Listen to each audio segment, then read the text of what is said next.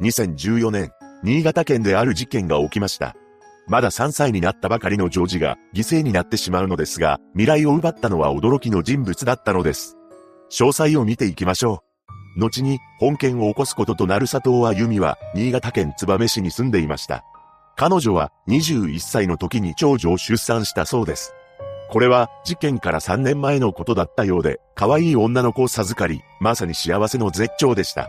しかし、そんな幸せはすぐに崩れ始めてしまうのです。なぜなら、当時の夫が DV を繰り返すようになってしまったからです。この状況を佐藤は、当時働いていたアルバイト先の男性に相談していました。その後、夫に耐えられなくなった佐藤は、長女を連れて離婚したのです。この時、佐藤は23歳、長女は2歳でした。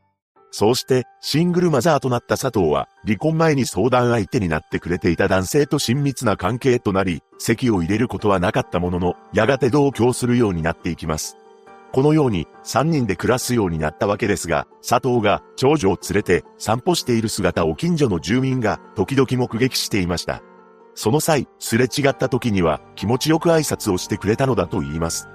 さらに、親子で楽しそうにベランダの鉢植えを世話している姿も目撃しているのです。周囲の住民にとって佐藤と長女はごくごく一般的な親子という印象を持たれており、何かに悩んでいるという感じもしませんでした。しかし、それは他人から見た親子の姿であり、実際には佐藤は心の中で長女の発達に不安を抱えていたのです。何でも、長女は周囲の子供たちよりも歩き始めるのが遅く、言葉もなかなか出なかったそうなのです。また、長女にはアトピーと喘息の持病もありました。そのため、佐藤はかかりつけの医者に不安を漏らしていたのです。なんで、うちの子は弱いの？そうして不安がっていた佐藤は、かなり育児に熱心だったようで、長女に予防注射は全て受けさせていました。そして長女を担当していた医師によると、佐藤の印象を次のように証言しています。母親は、ちょっと幼い感じがする。子供が子供を育てている感じ。精一杯育児していたという印象。とはいえ、佐藤が長女に対して手を挙げるなどという行為はしておらず、実際に診察でもそのような痕跡は全くありませんでした。しかし、恋人の男性と同居を始めて半年ほど経った頃から事態は悪化していくのです。というのも、同居していた恋人が徐々に佐藤の長女の存在を鬱陶しく思うようになったそうなのです。長女はまだ2歳の子供であり、発育も遅れていたことから、よく泣いていたらしく、母親である佐藤は恋人の様子を見て、徐々に精神を病んでいきました。そして、とんでもない考えを頭の中に思い浮かべてしまうのです。この子を、このまま置いておくわけにはいかない。このように考えた佐藤は、長女を預ける施設を検索するようになります。さらに、育児に疲れていった佐藤は、事件が起きる1ヶ月ほど前に、燕市役所に訪れました。佐藤は地震の状況を相談するために訪れており、次のように思いを打ち明けています。子供の夜泣きがひどい、付きまとわれて自分の時間がない、育児疲れでイライラする、放置してしまう。この相談内容を話していくうち、佐藤は泣いてしまったそうなのですが、相談員は彼女に次のアドバイスをしています。1日1回、7秒間、娘さんを抱きしめてあげて。このアドバイス通り、佐藤は毎日長女を7秒間抱きしめました。その際、長女は喜ぶ様子を見せていたと言います。しかし、それで佐藤の育児ストレスが消えることはなかったのです。また、佐藤は自分の父親にもこの状況を相談していたのですが、父親は焦るんじゃないよ。笑える時が来るから、と話し続けたと言います。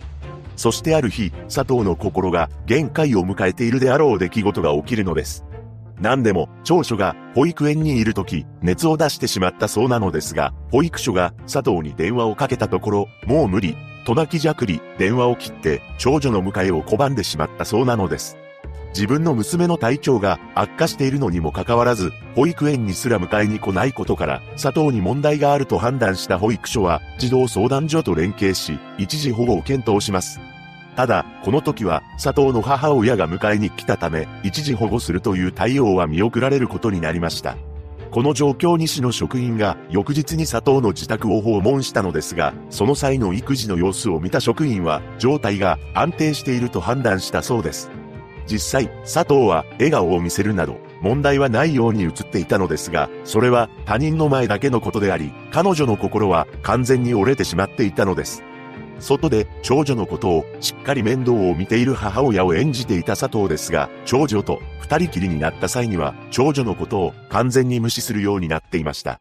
そして事件当日となる2014年11月19日、この日、佐藤の恋人である男性が朝から不機嫌になり、舌打ちしてトイレのドアに八つ当たりし、壊してしまいました。そんな状況を尻目に、佐藤は保育所に長女を預けています。そして夕方になると、保育所に長女を迎えに行ったのですが、佐藤はまっすぐに自宅に帰らず、ある場所に立ち寄りました。それは佐藤の実家であり、娘を母親に預かってもらおうと考えていたのです。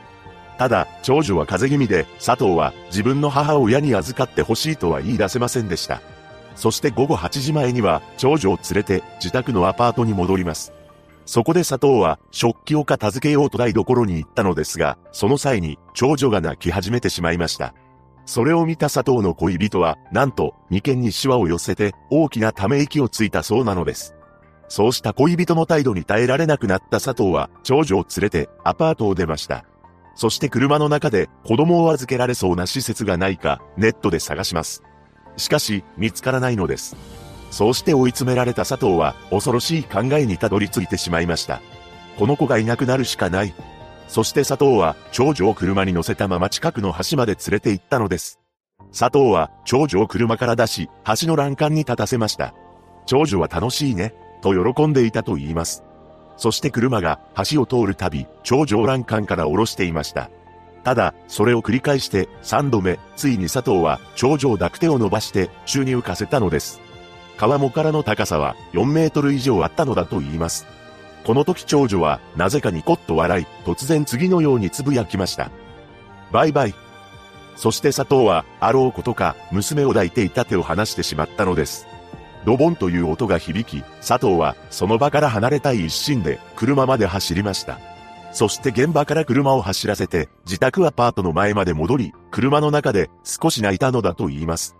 部屋に戻った佐藤は恋人に、長女は母親に預けたと嘘をつきました。